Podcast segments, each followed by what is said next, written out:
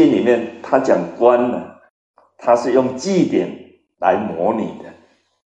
我们来看看卦辞：观，观而不见。观就是卦名，观而不见，观就是洗手。今天我们叫做盥洗室，大家一看就清楚。啊，你就去那边洗手。为什么祭拜之前要洗手？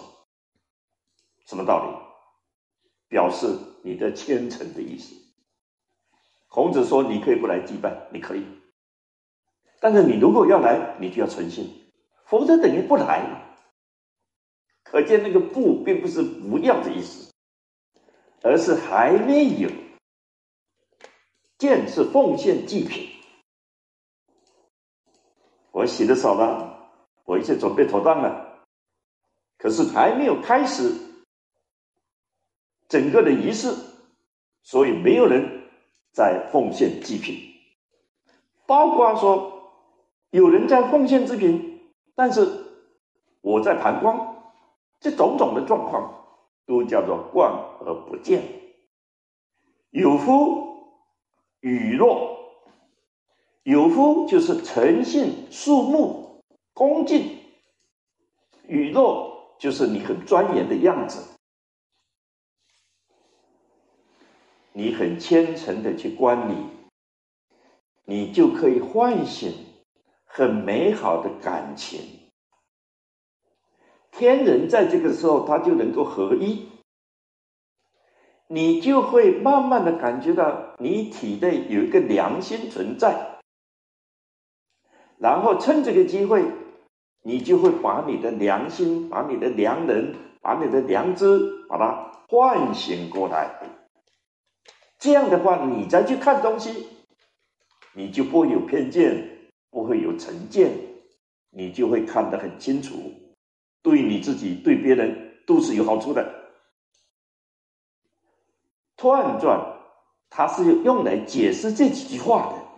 他首先指出“大观在上”，呃，“九五上九”这两个阳爻，各位先体会到为什么要紧接着两个阳爻？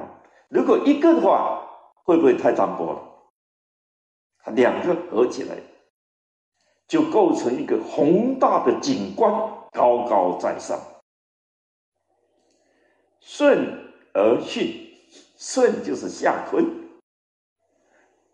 这个官卦它底下呢，就是一个坤卦。坤卦就是一切很顺，一切很顺，就是说你们要看就让你看了，只要你看得懂，我就不应悔任何事情。训是谦逊的意思，就是说我像风一样的，我就是慢慢的去吹，我不是很强烈的去给看的人很大的打击，没有，我反正让你慢慢去领悟啊。中正以观天下，中是指什么？指九五。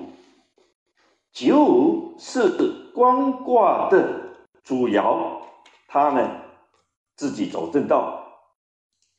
观天下有两个意思，一个就是提供天下人观赏瞻仰，那最主要你要效法，要学习。而另外一方面呢，就是他在哪里，也要看看大家的反应。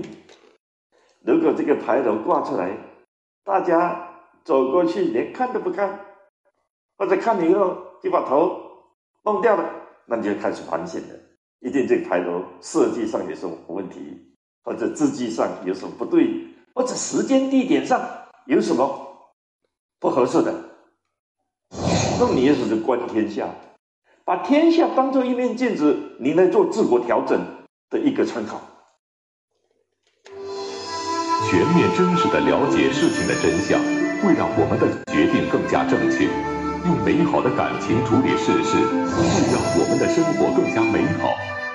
通过观察，我们可以反观自己正确与否，同时也可以发现他人他事的价值所在。那么，当我们以静养的心态观察到值得学习的事物时，如何才能让我们的所见所感为我所用，让自身得到提高呢？